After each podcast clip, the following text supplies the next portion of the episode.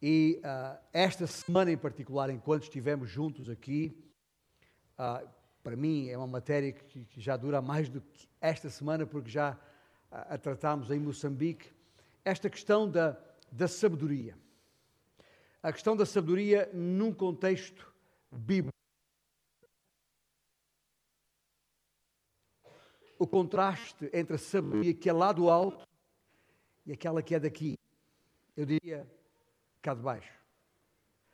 E a diferença que isso faz na nossa vida, a importância do trabalho, o entendimento do que é o trabalho, quem instituiu o trabalho, porque é aí que a sabedoria se percebe. É no trabalho que fazemos, como fazemos, para quem fazemos e qual a razão por que o fazemos. É uma questão de motivação? É. Mas há uma coisa que nós sabemos de antemão e estes dias podemos verificar sem nenhum tipo de equívoco. Primeiro, que o trabalho foi instituído por Deus, inequivocamente. O trabalho é a ideia de Deus e o trabalho foi instituído antes da queda. Eu gosto de sublinhar isto porque às vezes temos a ideia, talvez por causa da, das dificuldades uh, do trabalho em si, quão árduo é. Temos a ideia que é quase como uh, uma consequência do pecado, qual condenação. Não há nenhuma condenação no trabalho em si. A condenação veio depois da queda e não para o trabalho em si, mas nas dificuldades que o trabalho uh, passaria a ter. Isto para dizer que quando pensamos em trabalho, pensamos em coisa boa. Temos que começar por pensar em coisa boa. Eu lembro-me que há uns anos atrás, ah, no, no, no, auge da, da, da, nossa, da nossa austeridade, ah, a partir de, de, de, de depois de nosso país ter ficado debaixo da intervenção estrangeira, ah, estávamos em 2012, foi por aí há uns seis anos atrás, creio que em setembro, o então Ministro da Administração Interna estava inaugurando um quartel dos bombeiros aí pela, os lados de Vozela, e, e ele terá dito esta, esta frase, eh, Portugal não pode ser um país de muitas cigarras e poucas formigas. Ao mesmo tempo que eh, enaltecia o esforço do povo para ultrapassar a crise de então. Quando mais tarde em Lisboa foi interrogado pelos jornalistas sobre o que é que queria dizer, com essa declaração ali no distrito de Viseu, o ministro disse que se referia aos trabalhadores, por conta de outrem, aos pequenos e médios empresários, os comerciantes e agricultores, que pelo trabalho de formiga que fazem todos os dias, criam riqueza, mantêm empregos e criam postos de trabalho em Portugal. Naturalmente, em tempo de austeridade, um discurso que eh, é mais do que um discurso político, de, um, no sentido de poder motivar não só a sair dessa austeridade, mas também a alcançar prosperidade. Eu tenho eh, sempre que, eh, por causa do contexto dos dias em que vivemos e das muitas, dos muitos falsos mestres que em muitas chamadas igrejas por esse mundo fora, e o nosso país não é exceção, falam de uma prosperidade, uh, ou da prosperidade que falam, não é a prosperidade que a Bíblia fala, é uma pseudo-prosperidade, é uma falsa prosperidade. Na verdade, usam o conceito bíblico de prosperidade para enganar o povo, para enganar as pessoas, para lhes extorquir dinheiro. Portanto, porém, e não obstante essas circunstâncias à nossa volta, nós não temos que ter receio de usar a palavra prosperidade porque ela está nas Escrituras. E até digo mais: é nosso direito resgatar o conceito de volta e dar-lhe o devido uso. Portanto, diante da dificuldade de uma austeridade, é preciso criar a oportunidade para a prosperidade. Eu gostava que abríssemos as nossas Bíblias no livro de Provérbios. Provérbios é um livro riquíssimo em, em sabedoria, como sabemos, faz parte dos livros da sabedoria que o Senhor deixou a nós. Um, e, e, e, vou começar por ler um conjunto de versículos, os irmãos acompanham, consoante a, a, a Bíblia que tem na sua mão, poderão ouvir a versão que eu estou lendo aqui e comparando até com a versão que tem diante dos seus, dos seus olhos. Mas, por exemplo, no capítulo 6 de Provérbios, versículo 6, o conselho do sábio é: vai ter com a formiga, ó, ó preguiçoso. 6, 6. Vai ter com a formiga, ao preguiçoso, considera os seus caminhos e ser sábio, a qual, não tendo chefe, nem superintendente, nem governador, no verão faz a provisão do seu mantimento e ajunta o seu alimento no tempo da ceifa. Ó oh, preguiçoso, até quando ficarás deitado? Quando te levantarás do teu sono? Um pouco para dormir, um pouco para toscanejar, um pouco para cruzar os braços em repouso. Assim te sobrevirá a pobreza, a tua pobreza, como um ladrão, e a tua necessidade como um homem armado. No versículo 4 do capítulo 10 diz: O que trabalha, o que trabalha com mão remissa empobrece, mas a mão diligente enriquece. O que junta no verão é filho prudente, mas o que dorme na cega é filho que envergonha. E ainda no capítulo 10, versículo 26, como vinagre para os dentes e como fumaça para os olhos, assim é o preguiçoso para aqueles que o mandam. E no capítulo 12, versículo 11, o que lavra a sua terra se fartará de pão, mas o que segue os ociosos é falto de entendimento. Cada um se farta, versículo 14, cada um se farta de bem pelo fruto da sua boca, ser-lhe-á retribuído. E versículo 24, a mão dos diligentes dominará, mas o indolente será tributário servil, que a linguagem de hoje seria sujeito a trabalhos forçados. Versículo 27, o preguiçoso não assará a sua caça, mas o bem precioso do homem é ser ele diligente. Esta é a imagem daquele homem que sai para caçar, a, a, captura a sua presa, mas porque é preguiçoso, não a prepara, abandonando-a até que ela apodreceu. Para ele aquilo é só um, um jogo, a passo que o homem diligente valoriza tudo o que tem, pois trabalhou para o alcançar.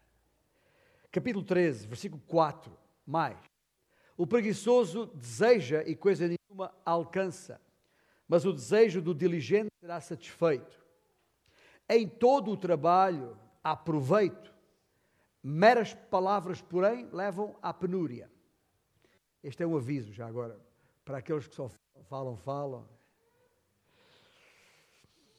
No, versículo, no capítulo 15, versículo 19. O caminho do preguiçoso é como que cercado mas a vereda dos retos é plana. A fome do trabalhador, capítulo 16, versículo 26, a fome do trabalhador o faz trabalhar, porque a sua boca a isso o incita. Capítulo 17, versículo 2.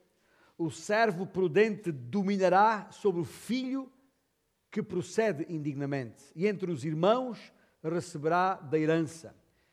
O que isto quer dizer é que se servires a outrem e trabalhares bem, será por um dia promovido assim do próprio filho do patrão, ainda que ele seja o herdeiro legal. Serás honrado como retribuição pelo teu trabalho árduo. Capítulo 18, versículo 9. Quem é negligente na sua obra já é irmão do desperdiçador capítulo 19, versículo 24. O preguiçoso toma o prato e não quer ter o trabalho de levar à boca. A preguiça é tanta que fica à espera que alguém lhe, lhe ponha a comida na boca.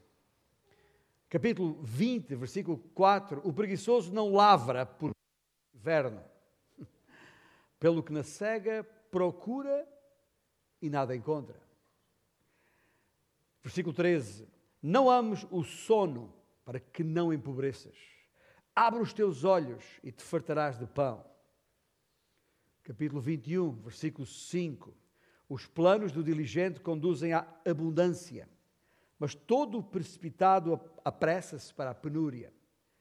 Capítulo 21, ainda, versículo 17. Quem ama os prazeres empobrecerá. Quem ama o vinho e o azeite nunca, nunca enriquecerá. Versículo 25. O preguiçoso morre desejando, porque as suas mãos recusam a trabalhar. O cobiçoso cobiça todo dia, mas o justo dá e nada retém. Capítulo 22, versículo 13. Diz o preguiçoso: Um leão está lá fora, serei morto no meio das ruas. Este é o tipo de pessoa que arranja desculpas farrapadas para não sair a trabalhar. Versículo 29. Vês um homem hábil na sua obra? Esse perante reis assistirá e não assistirá perante homens obscuros. Isto é um versículo importante, especialmente quando pensamos em jovens e, e crianças, porque estamos constantemente a dizer, a dizer-lhes que o que importa não é uh, o que conheces, mas a quem conheces. Embora haja alguma verdade nisto, até por causa de um outro ditado popular que diz-me com quem andas e dir-te-ei quem és, há alguma verdade nisto, porém, queria sublinhar aqui que a chave para o verdadeiro sucesso, e, e eu estou, uh, esqueci-me há pouco de referir, porque temos aqui uh, gente na sala que não participou no nosso retiro e, portanto, não participou nos nossos estudos. E, e o que eu estou a falar nesta manhã tem a ver com aquilo que falámos nestes últimos dias, em jeito de conclusão. Uh, e uma das lições que, que nós tratámos foi precisamente a chave para o verdadeiro sucesso. Mas, dizia eu, a chave para o sucesso é descobrir aquilo que verdadeiramente se gosta de fazer, tipo, qual é a paixão da tua vida, e depois, nisso te aplicares, tornar-te um perito uh, nisso mesmo. Tornar-se habilidoso naquilo que nos entusiasma para a vida. Porque uma vez determinado aquilo para que Deus nos dotou, e Ele dotou-nos para alguma coisa, e nisso formos mesmo bons, então, como a promessa que está aqui contida neste versículo 29 do capítulo 22 faz todo o sentido. Não serviremos a homens obscuros, nem teremos de nos preocupar com isso. Seremos levados a servir perante reis. Esta é a palavra de Deus, não é a minha palavra. No capítulo 24, ainda, versículo 27, cuida dos teus negócios lá fora, pronta a lavoura no campo, e depois edifica a tua casa. Isto significa que não vale a pena tentar resolver os seus assuntos pessoais sem primeiro resolver os seus assuntos profissionais. Um parênteses aqui, ainda não, ainda não, ainda não concluía a leitura dos versículos em, em Provérbios. Estou ali insistentemente para vos mostrar que é um livro que, que deve mesmo ser lido, se calhar todos os dias.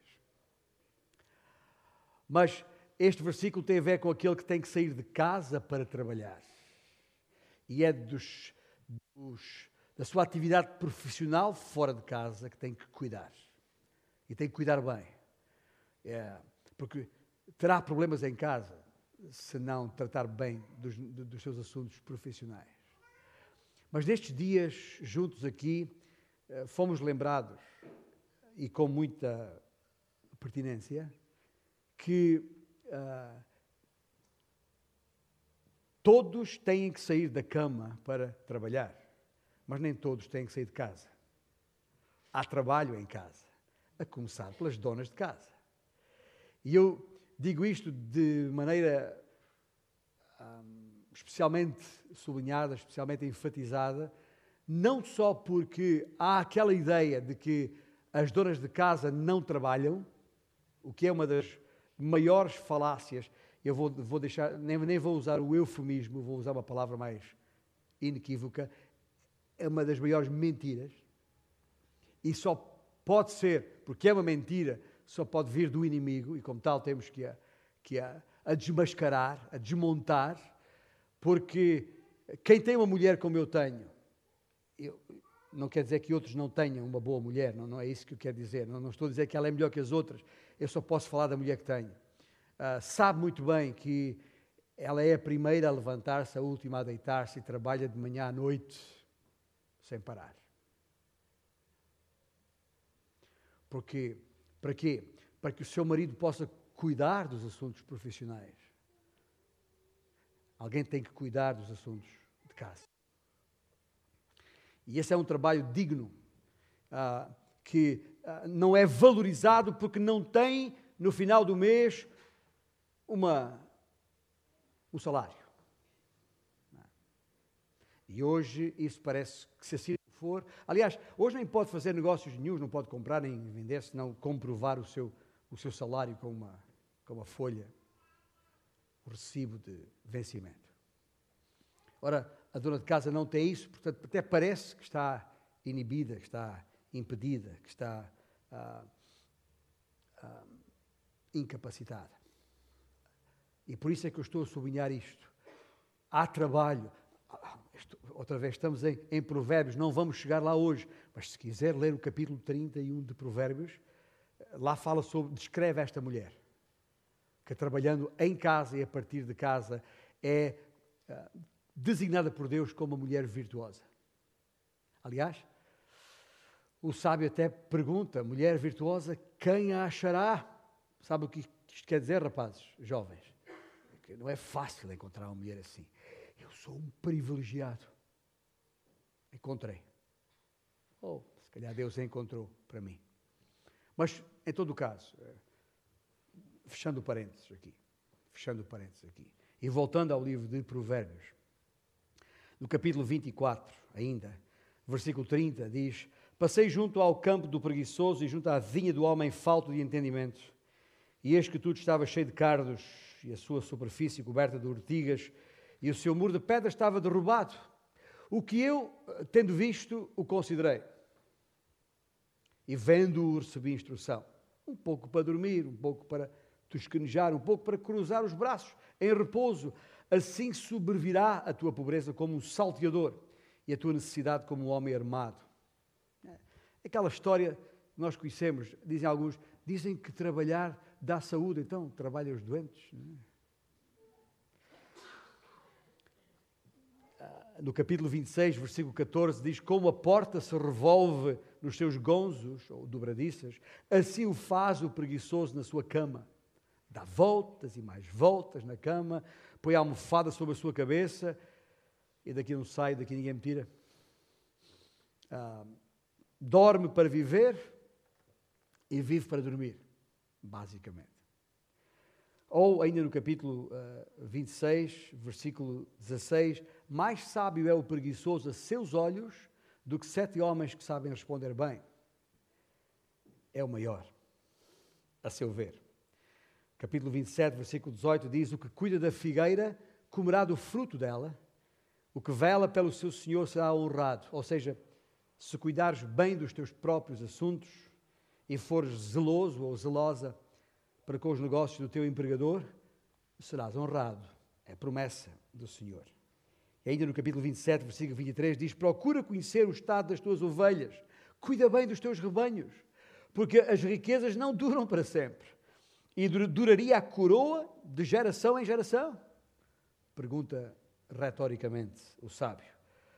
O trabalho duro de ontem não garante o sucesso de amanhã. Porque ao trabalho árduo de ontem deve seguir-se o trabalho árduo de hoje, que garantirá a prosperidade de amanhã. E ainda, no capítulo 27, e no versículo 25 e seguintes, diz que quando o feno é removido e aparece a erva verde, e recolhem-se as ervas dos montes, os cordeiros te proverão de vestes, e os bodes de preço do campo, porque bem alimentados, é claro. E haverá bastante leite de cabras para o teu sustento, para o sustento da tua casa e das tuas criadas, mas é preciso remover o feno, a palha, para que a erva fique. Como disse no início, não há nada de errado em trabalhar, não há nada de errado no trabalho. O trabalho foi ideia de Deus quando criou o homem. Criou o homem e colocou-o no jardim para o lavrar e cuidar, certo? Isso é trabalho. E estamos ainda no capítulo 2 de Gênesis. A queda só é narrada no capítulo 3. O pecado não tinha ainda chegado. As consequências do pecado sobre o trabalho, essas sim, tornaram o trabalho penoso, o trabalho árduo para o homem. E ah, até porque a terra passaria a, a, a, produzir cardos e abrolhos. É preciso limpá-la, é preciso trabalhá-la. É, e sabemos isso por experiência própria. E já agora ainda uma nota de, de eh, ia dizer de rodapé, mas não, não, não pode ser. Esta, o que eu vou dizer a seguir, não, de maneira nenhuma, pode ser considerado uma nota de rodapé. É mais um cabeçalho. É mais um título de primeira página do que uma nota de rodapé que muitas vezes passa despercebida. É que antes ou depois da queda, neste caso, antes da queda, quando o Senhor ah, entendeu dar ao homem um conjunto de tarefas no jardim, logo o Senhor percebeu que não era bom para o homem fazê-lo só. E por isso, do homem fez uma adjutora, uma auxiliadora, que lhe fosse idónea. O que é que isto quer dizer? É alguém que não é a, a, uma mera ajudadora no sentido de servente, como nós vimos estes, estes, estes dias aqui, mas uma parceira, uma sócia de pleno direito. Porque o trabalho que Deus deu a esse homem para fazer ainda antes da queda, ainda antes da queda, foi ah, pensado por Deus para ser feito por um homem e por uma mulher, porque o homem só não faria um bom trabalho. Ou não faria o trabalho desejável.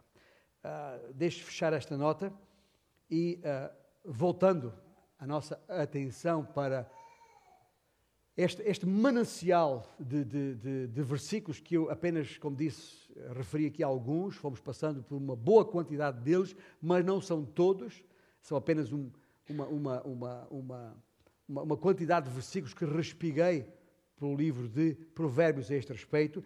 Talvez, ao me ouvir passar por tantos versículos em Provérbios sobre a mesma matéria, talvez ficou impressionado, impressionada com a quantidade de informação que Provérbios tem a respeito do trabalho, desde logo designando como árduo, difícil.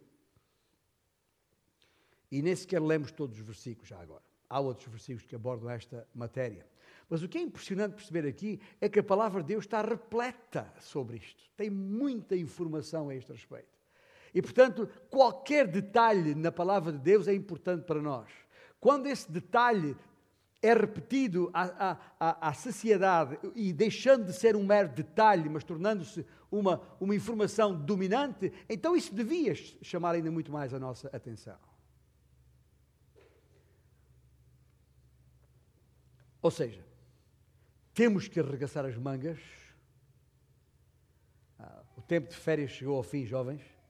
Ah, estamos no arranque de mais um ano letivo no limiar de novas etapas na vida, se calhar de novos negócios, de novos empregos, em alguns casos. Temos aqui jovens com novos empregos recentemente. Temos novos desafios ao longo da vida, todos os dias temos que escolher, vamos ter sempre de escolher entre dois caminhos a seguir. A Bíblia sempre fala de dois caminhos. Se olhar com atenção para o Velho Testamento, temos sempre o contraste entre o caminho dos justos e o caminho dos ímpios. Se olhar para o Novo Testamento, temos sempre o contraste entre o caminho de, de, de Cristo e o caminho do mundo. É a mesma coisa. Eu diria, num paralelo à, à nossa realidade atual, eu diria que temos, estamos nós diante de dois caminhos possível, possíveis: o caminho das facilidades e o caminho das dificuldades. Podemos definir um caminho e outro? Acho que sim. O caminho das facilidades é o caminho da procrastinação. Deixa para depois. É o caminho do vale dos lençóis. Vou usar as expressões que nós, comuns que nós usamos. É o caminho que acha que tanto faz ir trabalhar hoje como não. Que pouco importa a hora que chego ao, ao trabalho, nem se me apetece sair mais cedo. É o caminho que acha que não vale a pena dar o litro. Porque afinal o patrão está fora, ninguém me vê, ou para o que, para o que é, basta assim. Ah, é o que a si mesmo se aconselha dizendo para os seus botões: tem calma, devagar se vai ao longe, ainda tens para aí algum ataque de coração com tanta intensidade no trabalho, ou eu não ganho para tanto esforço, amanhã é outro dia. Afinal, os nossos governantes governam-se a si próprios, não é? Dizemos nós, porque é que eu não devo seguir o seu exemplo? É, é o caminho sem, sem planos, sem provisões, ou sem previsões, melhor dizendo, sem entusiasmo, sem diligência. Esse é o caminho fácil, o caminho do deixa andar, do embalar, da autocomiseração. Eu mereço mais e melhor. É o caminho da preguiça, do ócio, da indolência. Nós precisamos de compreender uma coisa: isto tudo que eu referi agora não, não tem que nos surpreender. Sabe porquê? Porque nós nascemos assim. Ah, é, é fruto do pecado em nós que, desde logo, contraria o plano de Deus. Quando Deus determinou que, por, como consequência da queda, o homem, o trabalho seria duro, penoso, custoso, difícil. O diabo, que, que tem que se opor sempre ao plano de Deus, vai tentar convencer-nos sempre que não é bem assim, que nós podemos facilitar as coisas. Foi assim que Deus disse, no suor do teu rosto? Ah, não foi bem isso que ele quis dizer. E por aí vamos. Mas lembre-se, outra vez, Provérbios, no seu capítulo 22, diz que a estultícia está ligada ao coração da criança. Nascemos assim. É por isso que o mesmo livro de Provérbios nos diz que devemos usar a vara na criança quando é preciso, para ela aprender. Numa, numa idade em que, que as palavras não, não funcionam. É preciso sentir a dor para lembrar que não pode fazer mais aquilo porque vai doer. E, obviamente, quando digo a vara, não estou a falar aqui em violência, porque a vara que descrita no livro de Provérbios é uma vara adequada que dói, mas não marca, dói, mas não deixa cicatrizes. E é preciso, eh, já estou a dizer isto aqui para não pensar que estamos aqui estou sugerir que, que, que espanquemos as crianças cada vez que elas fizerem alguma coisa de, de, de, errado. Não é isso, mas há um princípio e há uma metodologia bíblica que deve ser seguida, devia ser seguida.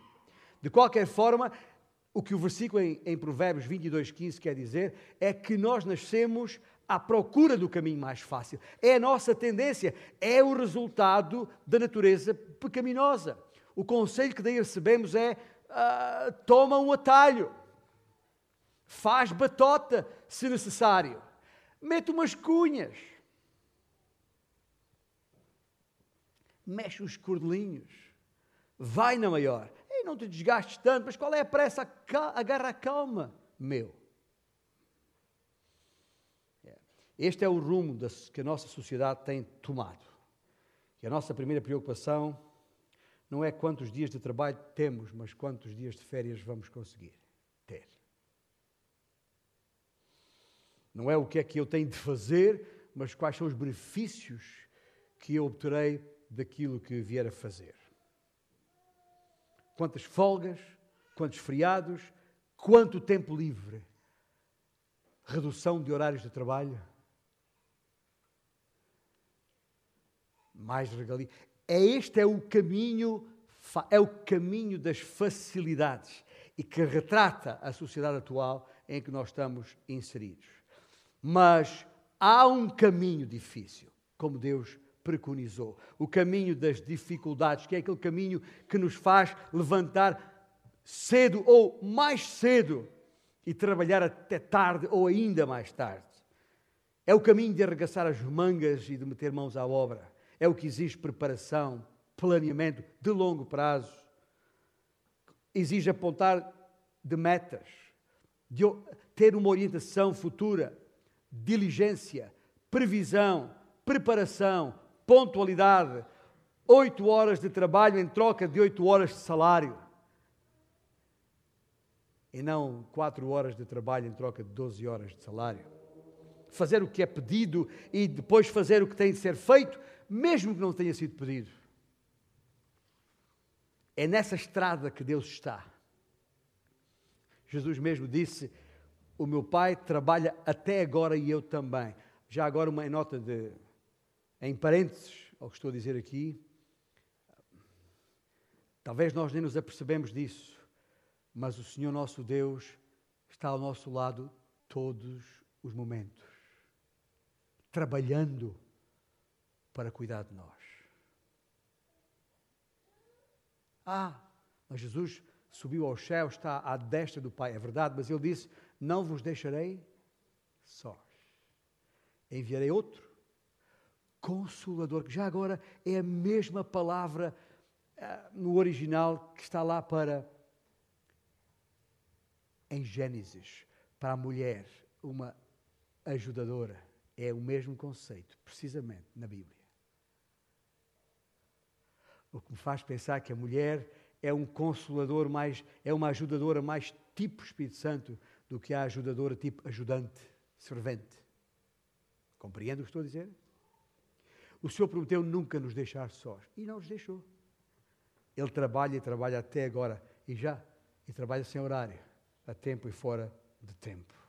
Mas, enfim, ah, este é o caminho em que o Senhor está. Portanto, Ele não está na poltrona por comparação com o trono, embora seja aí que a gente gosta de estar. Caminho é duro, é difícil, é, é intimidante, nós preferimos por isso o caminho fácil, ah, Deus nos chama para o caminho difícil. E sabeis o que há de irónico entre estes dois caminhos? É que o caminho das facilidades parece fácil, mas uma vez nele, outra vez, Provérbios, há caminhos que ao homem parecem direitos, mas o fim deles é a morte. O caminho das dificuldades que parece, ah, aliás, o caminho das facilidades parece fácil, mas uma vez nele torna-se penoso. Assim, o caminho das dificuldades em contraste, que parece penoso ao princípio, torna-se depois na coisa fácil. O caminho fácil é enganador, é o caminho da destruição, da pobreza, da fome, do desespero é o caminho do total colapso financeiro, da bancarrota, do desperdício de dias, semanas, meses, vidas. O caminho duro, que parece ser tão difícil, acaba por ser o caminho da prosperidade, da riqueza e bênção. É o caminho da realização, da, da, da, da felicidade e satisfação pessoal. É o caminho que te leva ao topo. O caminho fácil puxa-te para baixo, o caminho duro não oferece facilidades, mas é o único que garante sustentabilidade e é o único caminho para o topo. É árduo, mas não tem alternativa para o sucesso na vida. Ah, deixa-me contar-vos uma, uma, história que eu contei aqui há uns anos atrás, não sei se, alguém aqui estava na altura e se recorda, mas é uma história que sempre me impressionou. Uh, aconteceu uh, nos Estados Unidos, em 1940, um homem chamado uh, Helen Sanders, que estava numa pequena cidade do estado de Kentucky, uma cidade chamada Corbin, e que resolveu comprar um, um, uma casa que estava devoluta e muito mau, mau estado, e resolveu restaurá-la e montou um restaurante com também uh, hotel uh, ao lado, a estância, e, e, e algo bastante avançado para aqueles dias. Então, avançado foi que, que acabou por criar duas, uma na, na, na, cidade de Asheville, na Carolina do Norte, e aquela uma em, em Corbin, no Kentucky. E, e porquê é que ele teve, foi tão bem sucedido? Porque ele tinha no, na, na, sua estância um restaurante que servia um, uma comida uh, que toda a gente gostava, uh, que era uma, uma, uma espécie de frango, pedaços de de frango frito, mas que tinha uh, várias especiarias, uh, eh, 11, aliás, é, são mesmo 11 oficialmente conhecido por isso, ervas e, e especiarias. Uh, em 1956, ainda eu não era nascido, veja como eu sou jovem. 16 anos mais tarde, portanto, o seu sucesso foi de tal maneira que um, ficou então conhecido, as pessoas até iam lá de propósito para desfrutar da coisa, mas não passava de um sucesso local naquelas duas localidades. Estava já com 66 anos de idade e praticamente na, no tempo para a sua reforma, para a sua aposentação. Só que uma, uma, uma contrariedade surgiu. O governo decidiu construir uh, uma autoestrada, uh, que é a Interstate uh, 75, 75, e, e, e essa, essa autoestrada iria retirar o tráfego por completo da estrada onde ele tinha o seu negócio. E, portanto, a possibilidade de, de, de não sobreviver, enfim, era enorme.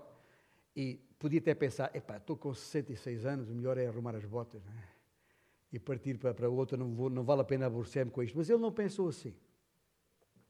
Ele uh, pensou em, em, em, dar a volta. Vendeu o restaurante e a estância e, uh, e dedicou-se então ao negócio dos pedaços de frango uh, fritos.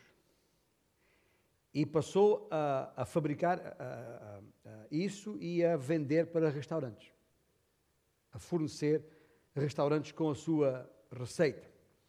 E, uh, um, mas daí ele pensou, bem, porque é que eu não tenho o meu próprio restaurante?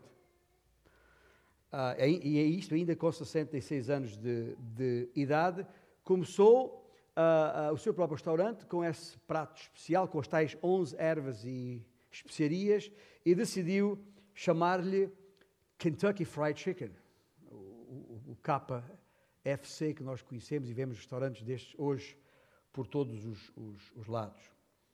E o resto, os irmãos já conhecem a história. É? Até em Maputo há, há, o Kentucky Fried Chicken. Um, e, portanto, uh, uh, uh, e, e, e, hoje, se for lá esta localidadezinha de, do, do, Kentucky, o, o, em, em, Corbin, há um museu, e, esse, nesse museu tem um, um, uma espécie de um, um quadro emoldurado onde tem, o, eu chamaria o credo, o credo do coronel Harlan Sanders. Aquela imagem do velhote de barbas, que é, que é, que é a imagem do, do Kentucky Fried Chicken. E eu, eu, eu é uma, a tradução é minha e, portanto, perde, as traduções perdem sempre, mas a, a esse quadro, a esse texto que ele escreveu, o seu próprio credo, ele deu o título O Caminho Duro. E diz assim, e passo a citar: comparativamente é mais fácil prosperar pela trapaça, traição, opressão dos mais fracos, esquemas, atropelos e todos aqueles métodos empresariais que tão facilmente gostamos de apaparicar e apelidar de perspicazes. É difícil prosperar pela dedicação aos compromissos assumidos, pela defesa dos valores e dos bens e serviços e pela denúncia das referidas perspicácias através do mérito e da boa ética. O caminho fácil é eficaz e rápido, o caminho duro é árduo e demorado. Mas com o passar do tempo, o caminho fácil torna-se mais difícil, o caminho difícil mais fácil. À medida que vamos virando as páginas do nosso calendário, vai se tornando cada vez mais evidente que o caminho fácil assenta em perigosas areias movediças, ao passo que o caminho difícil lança sólidas fundações de confiança que ninguém pode derribar. E, portanto, assim fizemos. Da próxima vez que for a um restaurante deste, confesso, eu não estou a fazer publicidade, aliás, entrei umas duas ou três vezes num restaurante desse em, em décadas, eh, tanto aqui quanto nos Estados Unidos. Eh, não é provavelmente a minha comida preferida, mas quando, da próxima vez que for a um destes restaurantes, destes uh, cadeia de restaurantes, lembre-se que aqueles milhares de restaurantes que agora estão em todo o mundo começaram com um homem de 66 anos faleceu em, 86, em 1980, com 90 anos. Mas o, um homem de 60 anos que decidiu não escolher o caminho das facilidades. E já agora, não seria má ideia referir que o Coronel eh, Sanders é era nosso irmão em Cristo. É um homem que conhecia a sabedoria do alto e seguiu. Estaremos juntos no céu um dia. Mas ah, ah, ah, hoje, cada um desses milhares de restaurantes é um testemunho comprovativo de que a escolha do caminho fácil acaba tornando penoso. O nosso povo diz que quem se mete em atalhos mete-se em trabalhos. Bom, é, mas já agora, e ainda em nota de rodapé, eu não recebi nenhuma comissão deste restaurante, também fica tra tranquilo aqui. Mas, mas deixe-me concluir com, com, algumas ideias uh, que gostaria que os irmãos retivessem. Primeiro, uh, o trabalho árduo é, como este exemplo demonstra, uma virtude cristã. É um sinal de santidade. Deixe-me dizer isto assim: é um sinal de santidade. Alguém me dirá, bem, mas então e aqueles que são viciados no trabalho, os ditos uh, worka, workaholics? Não é? É, bom, não é o nosso tema hoje, tá bem? Eu posso falar nisso numa outra altura, mas não é o, nosso tema hoje. Em, em, em, nenhuma circunstância estou aqui a sugerir que se trabalhe 70, 80 ou 90 ou 100 horas por semana, até porque eu sou alentejano. Então, calma, não é isso que eu estou a dizer. O, o, o que estou a exortar é para que não deixemos a vida passar por nós, desperdiçando-a.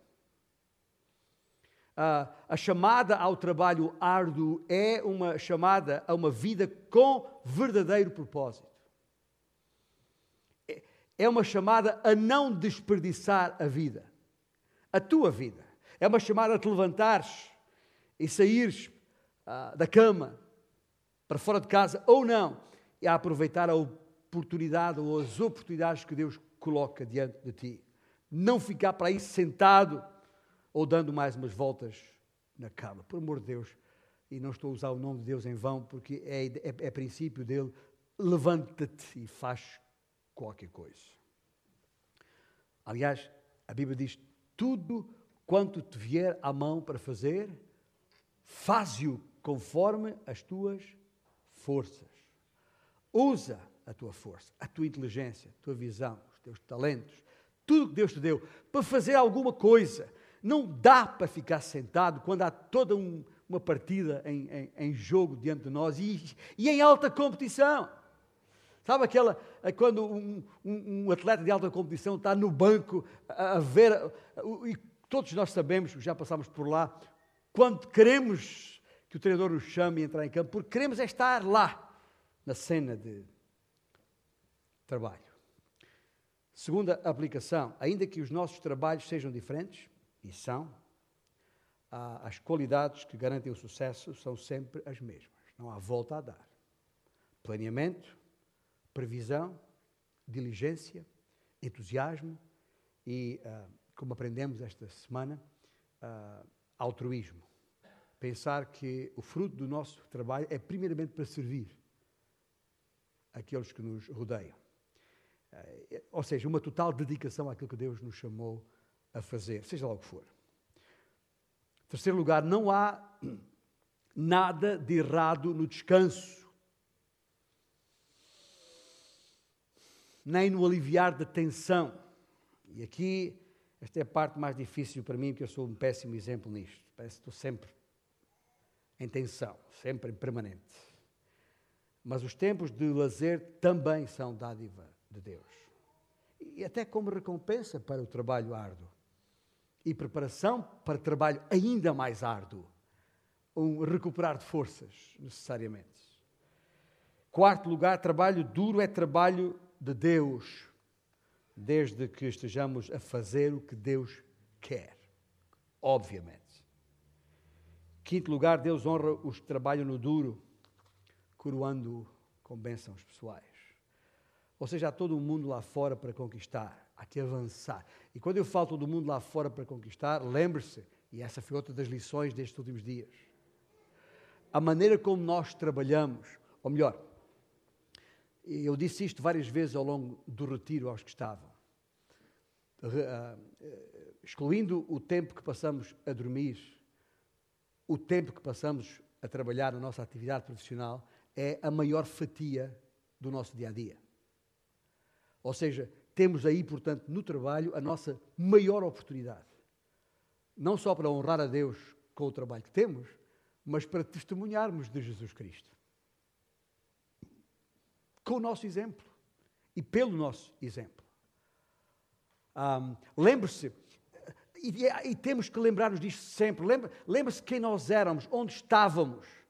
Paulo coloca as coisas em Efésios 2, estando nós mortos, jazendo em nossos delitos e pecados, a graça de Deus nos alcançou e nos tirou daí, nos salvou nos resgatou das trevas, a fim de proclamarmos a virtude daquele que nos chamou das trevas para a sua maravilhosa luz, Jesus Cristo. Porque pela graça sois salvos, certo? Por meio da fé. Isso não vem de vós, é dom de Deus. Não vem das nossas obras, portanto, não são as obras que nos salvam. Para que ninguém se glorie. Porém, o versículo 10 de Efésios 2 diz: Porque somos feitura sua, criados em Cristo Jesus para as boas obras. As boas obras não são a, a, a, causa da salvação, mas são o seu efeito. Devem ser o seu resultado. Há toda uma boa obra para fazermos. E Deus nos, com aquilo que temos, com aquilo que somos, nem todos têm as mesmas capacidades, nem todos têm as mesmas forças físicas, nem todos têm os mesmos recursos para fazer tudo igual para todos. Essa história da igualdade à partida já cai por terra, porque nós não somos iguais. E, e, e vimos estes, estes dias, mesmo quando, quando Deus, nas circunstâncias em que o povo estava saindo do Egito para a terra prometida, ainda não tendo chegado lá, em circunstâncias muito especiais, no deserto, é que Deus providenciou o maná. Mesmo aí é evidente que ah, não só o, o, grande princípio de, ah, de recolher apenas o que era necessário para aquele dia, porque Deus sempre providenciaria cada dia, com exceção do, do sétimo que teria que, uh, uh, do sexto dia que teria que recolher para dois, dois dias, mas se ler com atenção a história vai perceber que alguns estavam autorizados a recolher mais do que precisavam. Porquê? Porque havia outros que não tinham forças, saúde para recolher o necessário para si. E outros que tinham mais capacidade tinham a oportunidade de recolher mais para aqueles que não podiam. Sempre assim foi. Mas a questão não é quanto eu tenho, mas aquilo que eu faço com aquilo que tenho.